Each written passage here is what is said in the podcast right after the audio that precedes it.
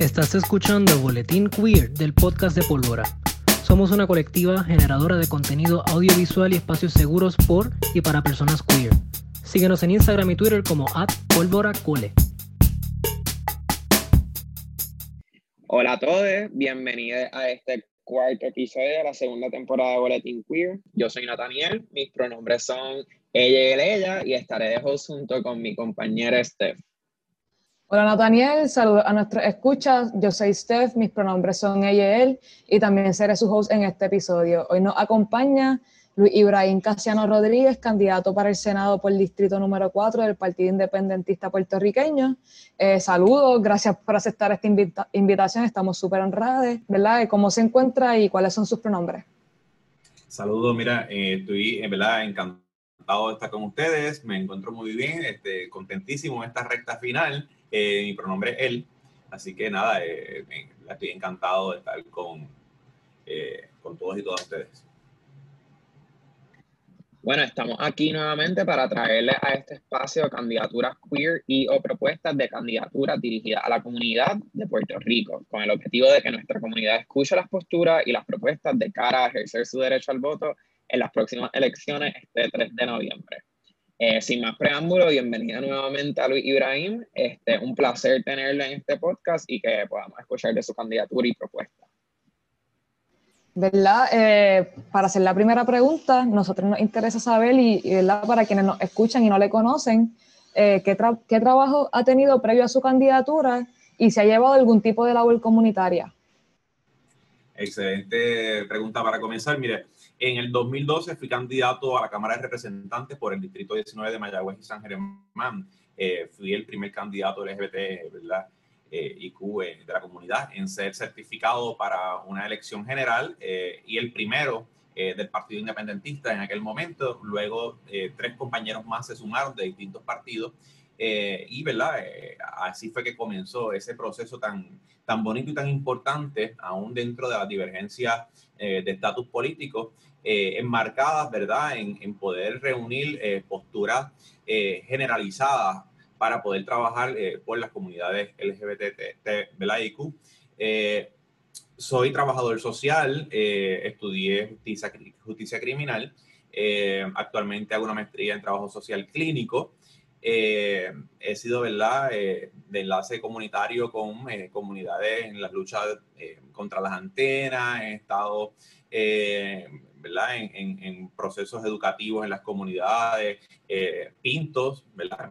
no, me, no, me gusta decir soy artista, porque aunque sí lo soy, pero ¿verdad? No, fui a una academia eh, para ello, eh, pero sí, ¿verdad? Pinto y muchas veces pues, he acudido a dar talleres gratuitos en las comunidades.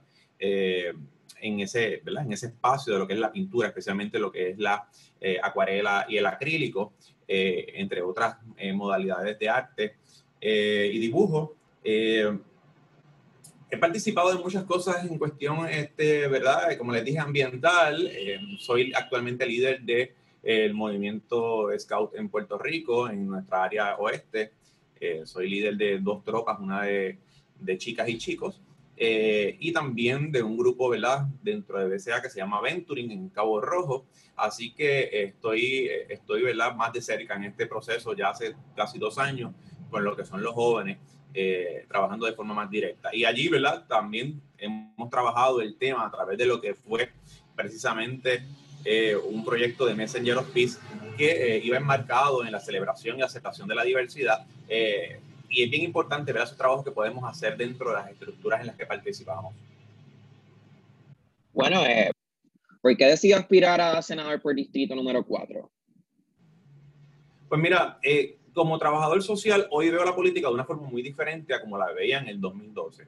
Hay unos planteamientos generales que no han cambiado, especialmente lo que tiene que ver con mi ideología de estatus como independentista, eh, pero sí he modificado muchísimo, ¿verdad?, la forma de ver la participación ciudadana. Y no es hasta que, ¿verdad?, voy eh, y me voy convirtiendo en trabajador social desde la academia, ¿verdad?, formal, eh, porque antes hacíamos trabajo social eh, en, las comunidades, pero ahora, ¿verdad? Dentro de lo que está estipulado con, en base, ¿verdad? Una teoría, eh, es que entiendo precisamente la o comprendo la importancia de que dentro de los procesos políticos siempre, siempre, siempre están estén enmarcados, ¿verdad?, en la participación de las comunidades. Eh, y cuando eh, me doy contra la pared viendo, ¿verdad?, esas, eh, cómo las estructuras estratifican a la sociedad, cómo a la misma vez las segmentan, no para poderles brindar un servicio especializado o particular, sino precisamente para mantenerlas alejadas unas de otras en unas luchas que pueden coincidir, es que decido contra, ahora tengo que ir con más fuerza, con más ánimo a, a poder ¿verdad? aportar lo que he aprendido y lo que, lo que he vivido, ¿verdad? Como, como trabajador social y como, como político de un partido de minoría que eh, se, siempre está inmerso en, los procesos de las comunidades, pues, eh, pues dije, no, eh, este es el momento, este es el momento porque creo que tengo, ¿verdad? Eh, una mayor comprensión de nuestra situación sociocultural y, y entonces, ¿por qué al Senado por el distrito? Pues son 12 pueblos, el oeste lo he corrido anteriormente en otras campañas del Partido Independentista colaborando, ¿verdad? Tanto en el 2008 con Edwin Irizarry Mora como candidato a gobernador, en el 2000 12 cuando fui candidato a representante, pero también colaboré bien de cerca con la campaña de María de Lourdes Santiago en el oeste. Así que pues ya conocía, ¿verdad? Eh, el oeste y las necesidades. Y ahora pues las he, las he vivido a través de mi experiencia en esas interacciones desde antes de del proceso del año electoral, que, en que he compartido con las comunidades y he vivido, ¿verdad? En carne propia eh, lo que esas comunidades, ¿verdad? Sufren, necesitan y experimentan día a día. Eh, para continuar, ¿verdad? Nos, gustaría saber, eh, ¿verdad? Pensando en esto de que estamos tratando de cambiar el gobierno y, y, tener un gobierno mucho más fresco y gente con ideas nuevas, este, ¿verdad? Como su propuesta y visión de gobierno se diferencia del resto, eh, además de su trayectoria que lo, que lo distinguiría como senador. Es que parte de un modelo humanista. Yo creo que eso es lo que caracteriza mi, mi propuesta legislativa cuando hablamos ¿verdad? de crear el banco de leche materna en nuestra, en nuestra región, cuando hablamos eh, de presupuesto participativo, de eliminar eh, la oficina legislativa como la conocemos y entonces trasladarnos a las comunidades eh, para poder crear asambleas comunitarias, para poder ocultar esas necesidades, trabajarlas mano a mano con la gente, hacer censo de las necesidades para luego, ¿verdad?, redactar nuestras propuestas legislativas o concretizar otras propuestas legislativas eh, que no hemos contemplado aún. Eh, el proceso de diálogo que queremos llevar a cabo con los alcaldes o alcaldesas y representantes de esta región sin importar el partido. Eh, precisamente eso es lo que caracteriza ¿verdad? La, oferta político-electoral que le presento a la ciudadanía eh, que va precisamente nutrida de unas, de unas necesidades como, como lo es resolver el del crimen a las personas que quieren reintegrarse al aspecto laboral luego de haber sido convictos, eh, trabajar la drogadicción eh, de una forma distinta, salubrista, lo que tiene que ver no solamente con el sistema universal de pagador único, sino que también sea integral, que lo veamos de una perspectiva multidisciplinaria, donde podamos ¿verdad? hacer el acercamiento a, servicios de salud mental a la misma vez que se, que se, se, visualiza ¿verdad? el ser humano desde el aspecto físico, que lo podamos convertir en un espacio eh, integral, holístico. E, eso es básicamente lo que representa esta candidatura, que es, es un, un, una, una, propuesta eh, mucho más humana, eh, mucho más sensible. Ha contestado quizás un poquito este, cuando habla sobre su trayectoria y sobre qué, propuestas puede traer, pero ¿en qué específicamente se basan sus políticas públicas? Mira, se basan en, bueno, no sé si hacia eso es que nos vamos dirigiendo con la pregunta, pero primeramente se basan en las conversaciones que yo he tenido con otros grupos dentro de las mismas comunidades, eh, no solamente durante este tiempo de año electoral, sino previo al año electoral. Eh, yo eh, soy de las personas que me gusta, ¿verdad?, reunirme con grupos magisteriales, con eh, personas que pertenecen a sindicatos, no necesariamente con, con, el sindicato en sí. Eh, eh, he tratado ¿verdad? de visitar con anterioridad la mayor parte de las comunidades, no en el aspecto proselitista, sino precisamente para ocultar esas necesidades. Y de ahí es que parte. Es como cuando acción colectiva en nuestra región, cuando hablamos eh, del turismo y lo planteo como una cuestión de hacer, de convertir el turismo tradicional, como lo vemos, a un turismo ecológico, donde las comunidades también sean inmersas a través de la historia y las características socioculturales de esas comunidades. Cuando vemos eso es porque hemos hablado, ¿verdad?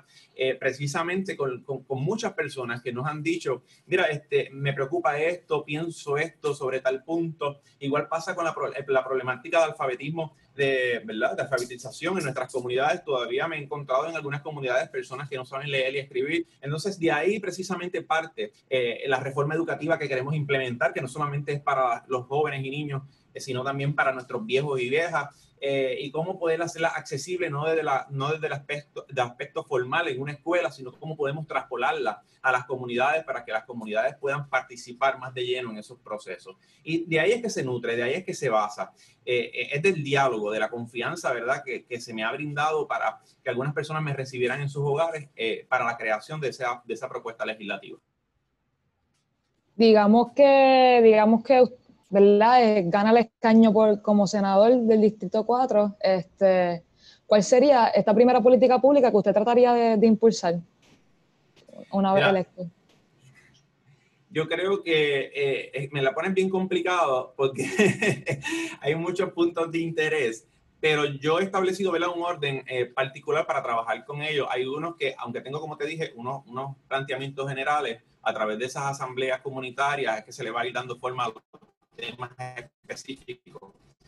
Eh, pero lo primero que haría es trabajar con, el, con volver otra vez, llevar a la legislatura el Plan Universal de Salud de forma integral. Y cuando hablo, ¿verdad? no solamente de integral como lo, lo expliqué ahorita, sino que también este, las comunidades LGBT estén incluidas ahí con lo de los tratamientos hormonales, eh, que podamos es, hacerlo más accesible eh, educativamente y eh, una vez despenalicemos la, la, la, lo, lo, del aborto, eh, podamos ¿verdad? incluirlo dentro de ese proceso eh, eh, de salud, salubrista, garantizado, eh, seguro, eh, para que las personas puedan tomar decisiones conscientes y sobre su cuerpo y sobre su futuro. Eh, ¿Verdad? Yo quiero hacer un paréntesis en eso de, de, del aborto, que es un tema bien controversial. yo en particular, ¿verdad? No, no, no, no, no, no, es que no se trata de estar a favor o en contra del aborto, se trata de entender que es eh, de que cada persona tiene derecho a, decidir sobre su cuerpo y sobre su futuro. Y por eso, ¿verdad? Eh, apoyo y siempre he apoyado la cuestión de eh, la despenalización y la ruptura que hay, ¿verdad? De, lo que, de lo que proyecta la ley actual, que le quita mucho, mucho de ese derecho a las personas a decidir sobre su futuro y sobre su cuerpo. Además que lo hace y lo convertimos y lo convertimos en ese proceso holístico, ¿no? Dentro de la, de la salud, lo hacemos eh, de, de, forma más segura, garantizando lo que haya procesos eh, eh, de intervención multidisciplinaria en ese proceso de ayuda. Eh, a veces las personas ¿verdad? llegan a, a, a, recibir un servicio y no necesariamente es por un solo, ¿verdad? ¿Cuáles son esos factores determinantes para las decisiones? Eh, y si podemos brindar no solamente ayuda en eso, según su derecho, sino también en otras áreas como lo es vivienda, empleo. Así que me parece que es bien importante que el gobierno trabaje entrelazado entre todas sus agencias. Hablando un poco sobre lo que es la, lo multidisciplinario que, que son todos estos temas, eh, y también incluso el aborto, y cuando nos concierne a nosotros, eh, la, la, propia comunidad, eh, entendemos importante definir eh, bien lo que es la perspectiva de género. Y entonces queríamos saber eh, para qué, qué, usted, cómo usted define la, la perspectiva de género y por qué entiende, si es que lo entiende, importante implementarla como política pública. Bueno, debe estar como política pública porque representa precisamente la celebración de la diversidad. Cuando tú celebras la diversidad en base al entendimiento precisamente de que no todos somos iguales, eh, de que realmente tenemos eh, la capacidad de autoexaminarnos eh, y autoevaluarnos y comprendernos y que eh, debe ir dirigida precisamente a que sea lo suficientemente flexiva, flexiva para que todos quepamos todas quepamos eh, en ese proceso. No hay otra opción que el Estado garantice eso a través de un proceso educativo, eh, ¿verdad? Eh, tomando en consideración las distintas áreas del ser humano, no solamente el aspecto cognitivo, sino también, ¿verdad? Esa expresión de género, esa orientación sexual eh, el género mismo, el aspecto biológico y cómo todo va interconectado. Solamente a través de la comprensión de un currículo eh, con, unos estándares que donde participen gente seria, eh, ¿verdad? Dentro de los sectores multidisciplinarios, es la única forma de garantizar, ¿verdad? Que empecemos a romper con, los, con los estigmas y que empecemos a, comprender que el ser humano precisamente es bien diverso. E incluso nosotros mismos ah, que estamos reunidos en, este, en este video, todo es verdad, tenemos distintas características, eh, aunque compartimos elementos comunes. Así que, ¿verdad? Es, bien importante que entendamos eso para que dentro de la celebración de la diversidad podamos eh, provocar, eh, tener mayor respeto, no tolerancia, mayor respeto y aceptación de nuestra realidad social.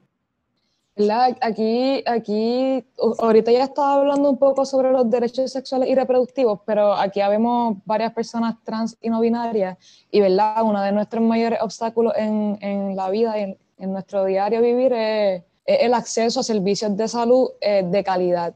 Eh, yo sé que lo mencionó ahorita un poco, pero si podría abundar en cómo el plan como garantizaría que nosotros tengamos acceso a todo lo que nos hace falta desde hormonas, operaciones de reafirmación de género, etcétera, servicios psicológicos, demás.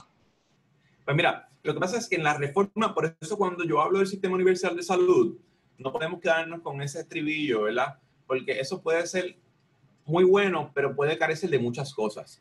Este, pues sería. Un, paso en no depender de que las aseguradoras decidan, ¿verdad? Y que sea el gobierno quien decida, pero bueno, eh, eso le quita, ¿verdad?, eh, el poder comercial a las aseguradoras eh, y garantiza mayor acceso, pero acceso cómo, acceso para quién, pues para dentro de esa ley tiene que haber unos protocolos específicos para trabajar las distintas poblaciones, las distintas necesidades poblacionales. Así que tiene que, junto con ese proyecto de, eh, ¿verdad? Ese, esa propuesta de proyecto legislativo, tiene que bajar también unos eh, protocolos específicos para eh, que el departamento encauce las distintas oficinas que necesitaría para poder trabajar los temas específicos. Por ejemplo, lo que tiene que ver con la comunidad trans, lo que tiene que ver con la salud integral, ¿verdad? De nuestros viejos, niños, jóvenes, la, la salud familiar eh, así que, que, cuando tú lo ves, precisamente si la ley eh, carece, careciera de protocolos, pues realmente no sería ¿verdad? De, gran, de gran envergadura porque no atendería problemas específicos.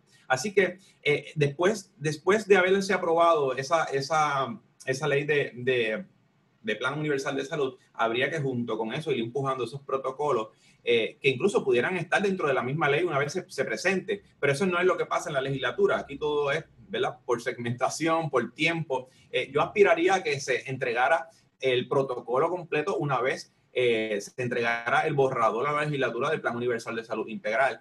Pero esa es la dinámica, debe ser así, debe ser auscultado ¿verdad? a través de vistas públicas, debe pasar por un proceso donde las personas puedan debatir eh, y exponer su necesidad para que nosotros podamos, ¿verdad? En la legislatura, aunque lo, lo sepamos, podamos, ¿verdad? Una vez más, darnos en la cara un bofetón de que con las palabras de la gente que, que, haga con su testimonio allí, ¿verdad? La urgencia de que se trabaje sobre esos protocolos. Eh, Steph habló un poco sobre las dificultades que, que, que, vivimos las personas de la comunidad queer. Este, el simplemente tratar de vivir una vida digna y que el propio Estado constantemente no, no lo esté imposibilitando, cuando se supone que sea el propio Estado que nos esté eh, facilitando simplemente el poder vivir y entonces queríamos saber eh, qué medidas eh, o políticas públicas implementarías para salvaguardar y garantizar los derechos económicos, sociales y culturales de la comunidad queer. Mira, el, en el caso eh, ¿verdad? económico, todo parte a través de la legislación que actualmente existe de no discrimen en el empleo. En un momento dado, cuando se aprobó esa ley, cuando se aprobó también para el año 2013, si no me equivoco, por un senador de San Juan, igual que lo de hacerla extensiva a la ley 54. Eh, yo estuve participando de ese proceso, incluso esos fueron planteamientos míos en el 2012 y que los, expuse en algunos foros. Eh, es importante que en Puerto Rico hay muchas leyes. Lo que hace falta son protocolos concretos para no interpretar de forma individual la ley. Así que por eso es bien importante que empecemos a trabajar en esos protocolos, no solamente en el aspecto de salud, sino en vivienda, este, en, el, en el trabajo, dentro del departamento del trabajo. dentro de la posición del Estado ante el discrimen, con mayor penalización para los empleadores que se nieguen, ¿verdad?, a recibir una solicitud, a hacer pasar a una persona, eh, ¿verdad?, eh, por alguna, ¿verdad?, en proceso de entrevista, de cualificación, y ser medida igualmente al conjunto con los demás en criterios en base a sus conocimientos y destrezas, para que entonces sea, ¿verdad?, el empleador quien se vea obligado a asumir su posición eh, de no discrimen. Entonces, me parece que, esa falta de protocolo, pues, ok, la ley existe, pero le deja especialmente, especialmente al sector privado una brecha muy amplia para seguir eh, marginando eh, y discriminando en los procesos precisamente de, de, de, empleo, más que todo. así que, que, que, básicamente rondaría por ahí. ¿Verdad? sé que estamos dándole duro a esto de los derechos, pero también como estábamos pensando en que estamos muy desprovistos, como pasamos por debajo del, del, radar del Estado, también estamos muy desprovistos de derechos civiles y políticos. Este, así como más o menos qué medidas o políticas públicas implementarías para que como tengamos más participación y que nuestros derechos civiles no se vean en, juego cada vez que viene un gobernante conservador nuevo. Sí, mira, eh, hay que legislar para enmendar la constitución. Nosotros apostamos eh, a una nueva constitución. Yo quisiera, ¿verdad?, que la constitución fuera una constitución totalmente descolonizadora eh, y también el planteamiento de estatus, pero dentro de la colonia podemos incluso trabajar para enmendar aspectos constitucionales dentro del sistema colonial que le imposibilite a los gobiernos modificar, eh, a menos que pasen por una elección nuevamente para poder ¿verdad? ratificar o, eliminar una postura constitucional. Eh, alguna cosa. Especialmente pasa eh, con lo del matrimonio igualitario, las uniones civiles. Eh, no, me gusta decir matrimonio porque realmente pues, es unión civil. entre otras cosas, como lo es la, el no discrimen en el empleo, como no lo es lo es lo de la ley 54 extensiva.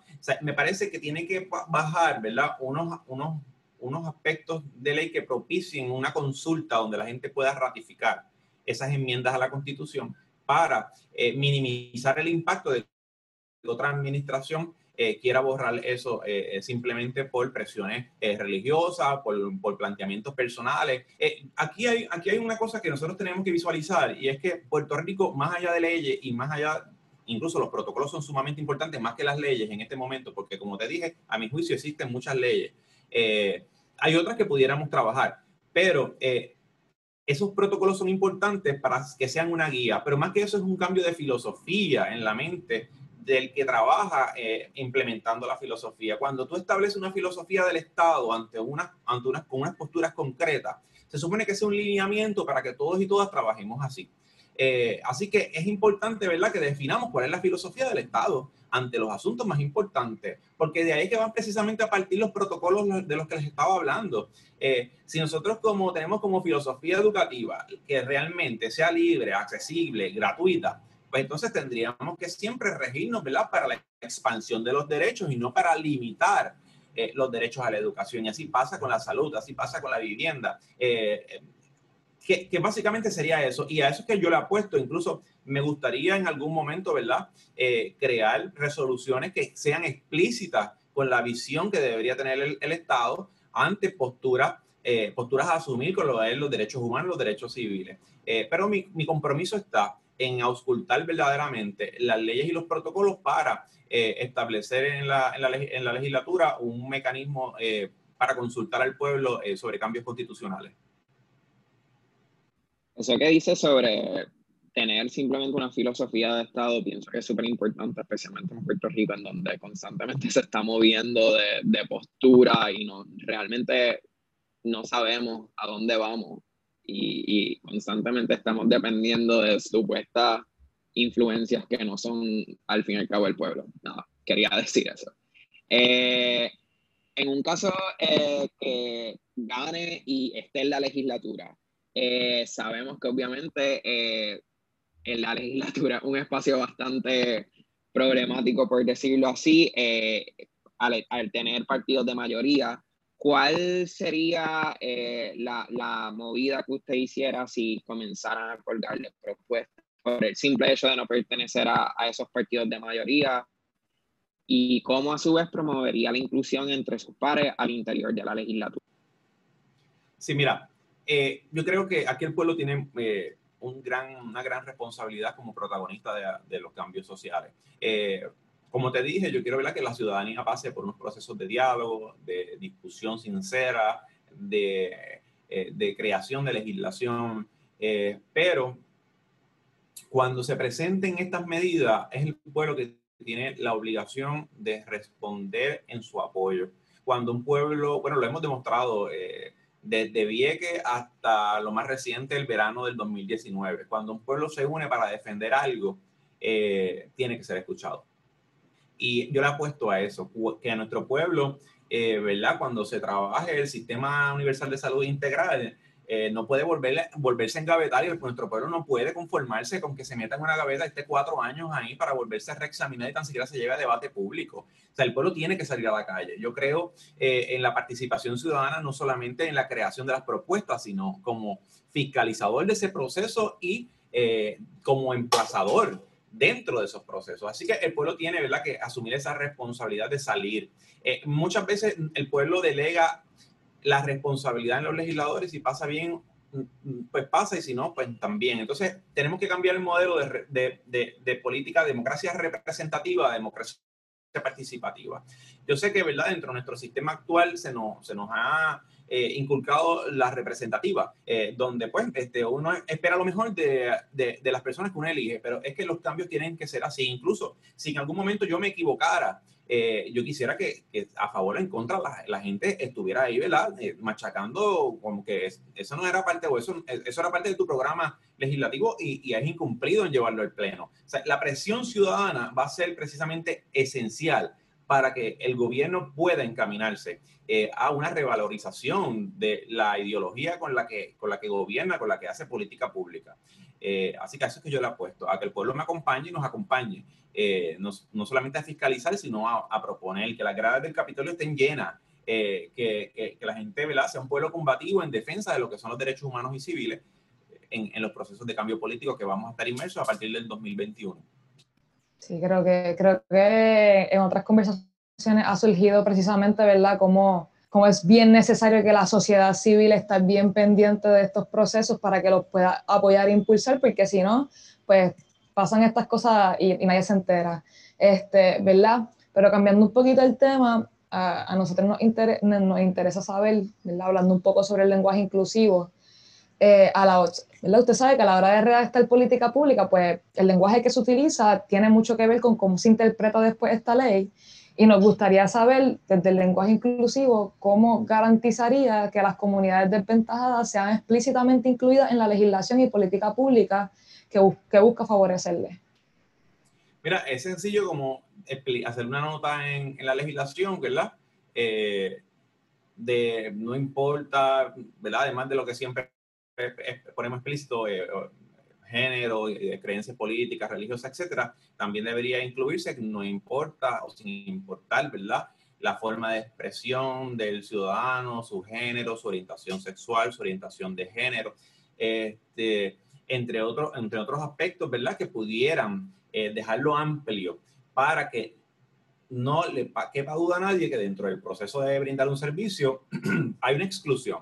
Eh, así que, ¿verdad? Yo en, en particular, eh, pues ustedes son mucho más, ¿verdad? Inclusivos en cuestión de, de, de, cómo, cómo se expresan unos a, otros. Yo tengo que, yo tengo que admitirlo, es un proceso en el que tengo que estar más inmerso no es porque no lo comprenda, sino porque como no lo practico constantemente, pues se me hace, ¿verdad?, en algunos momentos eh, difícil. Así que por eso es importante también que dentro de ese proceso, cuando se vaya a auscultar el lenguaje de las legislaciones, también hayan personas participando para decirnos, dejarnos saber y leer los borradores antes que llegue a la legislatura con el lenguaje correcto. Eh, por eso es tan importante, yo, yo, yo, yo aspiro, eh, ¿verdad?, en, que la gente que me rodee en mi oficina, la oficina, entre comillas, porque hablamos de lo que era el, bueno, yo voy a tener la oficina en San Juan, en Capitolio, cuando hablaba de no tener la oficina legislativa fija en el distrito, ¿no?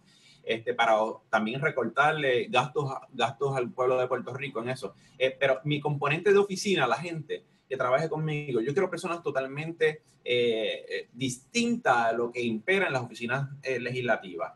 a mí me encantaría que quien dirigiera una oficina legislativa en Capitolio fuera una persona trans, este, porque qué mejor qué mejor que visibilizar, ¿verdad?, a la comunidad trans dándole espacios verdaderamente de poder político. Eh, yo siempre me he imaginado, yo te lo he dicho acá en, en, chistes, eh, entre chistes, ¿verdad?, entre comillas, digo, sería fantástico, eh, ¿verdad?, que una persona trans dirigiera la oficina legislativa de Luis Ibrahim en el Capitolio y que, que, que, se, la, se la traigan, se lo tengan o se la tengan que tragar todos los demás legisladores y cuando vayan a hablar sobre la agenda eh, del hemiciclo, cuando vayan a querer pedir una reunión para tocar un tema legislativo, tengan que enfrentarse con esa persona que le han cerrado la cara, o sea, le han, le han, cerrado las puertas, le han, dado le han virado la cara y que tenga el poder para, para se sientan obligados a tener una conversación de poder con, con, personas distintas. Así, así es precisamente que yo quiero establecer eh, ese modelo de personas que me rodeen, personas que precisamente se, se vea eh, retratada la diversidad social y cultural en la que estamos, en la que estamos inmersos.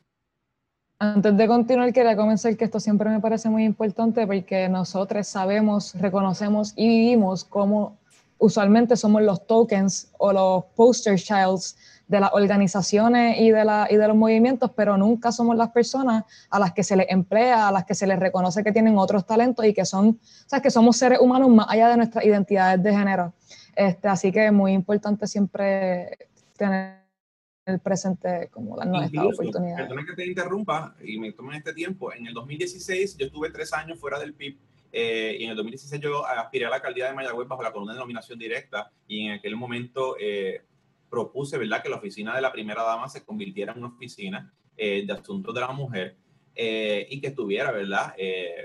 ocupada la dirección de esa oficina por una compañera trans eh, yo creo que también hay que romper con la visibilidad dentro del mismo espacio de la mujer, ¿no? Eh, de, no entender eh, que, no hay una simple categoría para ser mujer, o sea, no, es una cuestión simplemente biológica, este, y que la lucha ¿verdad? feminista tiene que abrirse para la comprensión de eso. Así que desde aquel momento lo, lo, lo había propuesto y, y, esa, esa era mi línea y por eso lo rescato ahora, ¿verdad? En el sentido de que sea o dirija la oficina legislativa del Capitolio en la que yo me encuentre para precisamente crear esos choques eh, tan importantes que se dan eh, o con la palabra, con la acción, incluso hasta el aspecto visual.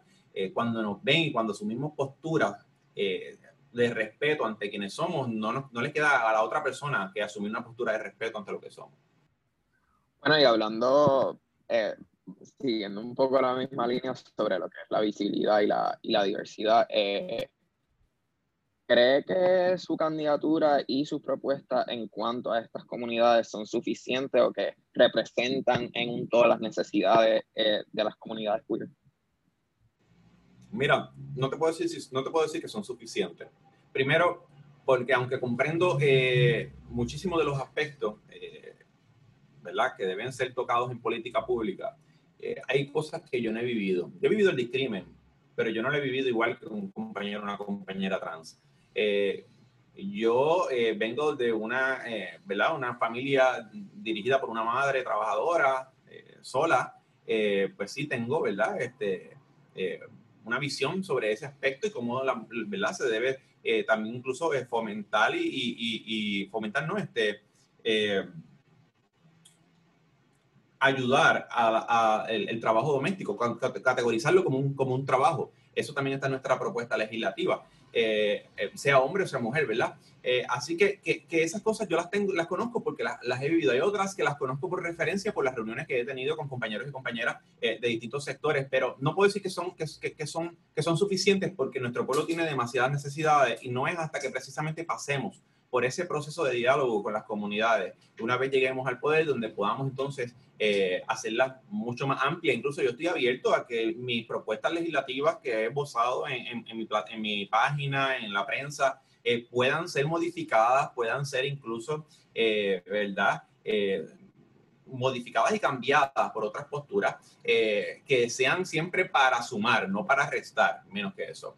así que, que, que, estoy abierto a eso. Es, es importantísimo, o sea, no, no puede nuestra palabra como, como, como candidato eh, no puede estar eh, sellada en piedra, ¿no? Escrita en piedra. Tiene que ser lo suficientemente uno humilde, ¿no? Para poder establecer esos canales de comunicación y eh, transformar las propuestas si es necesario transformar las propuestas.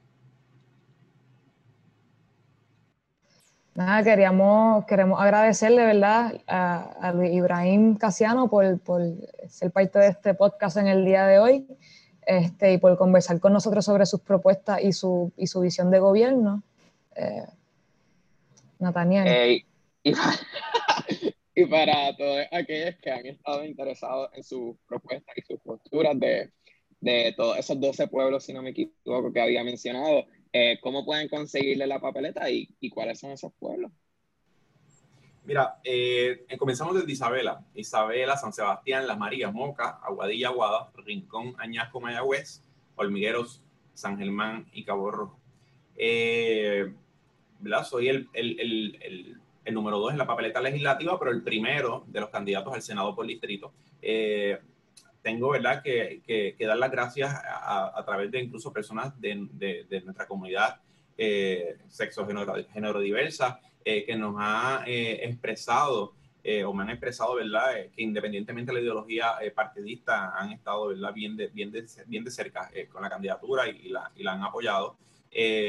así que pueden votar mixto por candidatura por este servidor les indico, ¿verdad?, que busquen nuestra página en Facebook, Luis Ibrahim Casiano Senador.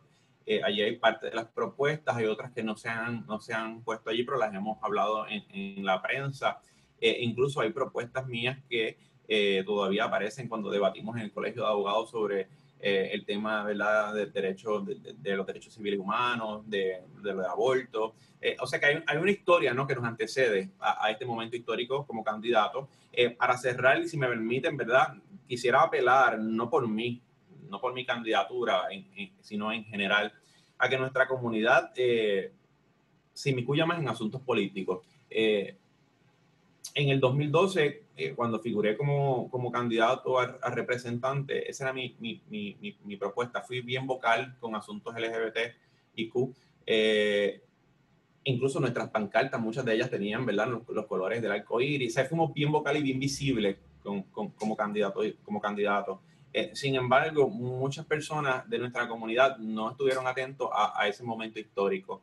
Eh, y hay muchas cosas que nos unen más allá, ¿verdad? De si somos independentistas, populares, este, eh, creemos en la estadidad o, o lo que sea. Y, y, si nosotros no rescatamos estos espacios, es bien, bien, bien difícil de que otra persona lo haga por nosotros porque no lo va a comprender. Es incluso, como les dije ahorita a ustedes, nosotros tenemos elementos comunes que compartimos, pero dentro de nuestro propio, ahora mismo, mientras estamos aquí hablando, habemos, somos bien diversos unos con el otro. Imagínense usted si esperamos que una persona que tan siquiera comparte un elemento común con nosotros haga el trabajo que hay que hacer y comprenda eh, o abra los canales, ¿verdad? Para que exista ese diálogo. Así que yo apelo, ¿verdad? A que eh, no solamente ahora en las elecciones, sino posterior a las elecciones, nos conformemos verdaderamente como un colectivo eh, para ir de la mano todos y todas y todos, ¿verdad? Este, abrazados en una causa común.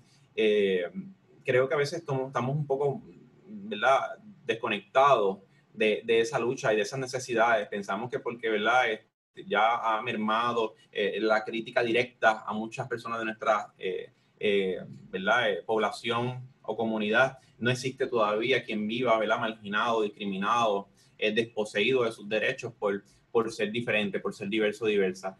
no podemos pensar que, que, que, esto acabó porque nosotros no lo estemos viviendo, experimentando en el momento. Así que ese es mi llamado. Ah, quiero, quiero decir que concuerdo que mucho de, ¿verdad? de lo que motiva otros trabajos políticos que quizás hago fuera de pólvora es precisamente el reconocer que si no llego y asumo postura y me asumo y asumo mi identidad en unos espacios, no se va a discutir nada nunca que tenga que ver conmigo porque las personas tienen sus demandas, sus problemas y sus opresiones que tienen que bregar y tú tienes que hacer las tuyas presentes para trabajarlas. Claro, apostamos a una sociedad más inclusiva que nos piensa a todos, pero mientras eso no sea así, tiene que ser un trabajo constante de parte de nosotros también. Ahora para ir cerrando, ¿verdad? Me gustaría dirigirme a, a escucha. Saben que llevamos ya eh, cuatro episodios hablando sobre estas elecciones. Este próximo 3 de noviembre eh, se abren esas urnas. Esperamos que estas conversaciones hayan ayudado de alguna manera que ustedes puedan decidirse de alguna forma u otra por, ya sea por estos senadores que entrevistamos, por las propuestas que trajeron como partido y demás, eh, y que ¿verdad? ejerzan su derecho al voto conforme a sus ideales y como ustedes entiendan, o que no lo, que no lo ejerzan si entienden que también esa es la manera en que ustedes eh, se van a hacer presentes eh, en estas elecciones. pero nada, estamos, estamos aquí y no sé si Nathaniel quiere continuar. Ya, ahí, ok. Queremos reafirmar y, y recordar que vamos, nos mantenemos comprometidos eh, en continuar observando y escuchando las propuestas de, de, las, de las políticas eh, y que son conversaciones como estas que son súper importantes para continuar la información y esa participación política de la que hemos estado hablando durante toda esta conversación. Ah, por último, me encantaría agradecerle nuevamente a Caribana Coop por proveernos este meeting room para Zoom. Este, y vuelvo y repito, Caribana es una cooperativa de trabajo asociado en formación compuesta de personas que buscan colaborar con múltiples espacios para promover el aprendizaje colectivo. Pueden seguirle en Instagram como @caribanacoop. Y pues nada, gracias Luis Ibrahim Gracias a ustedes. Un montón de gracias, sí. Ha sido un placer. verles en algún momento personalmente. Y si el, ¿verdad? el pueblo así lo decide, el día 2 de enero les invito a la juramentación. Este, sería una juramentación histórica. Me gustaría que nos acompañara allí la muestra de la diversidad sociocultural en la que, en la que vivimos. Súper honrada, súper honrada estaríamos allí. Gracias. Fíjense. Chao.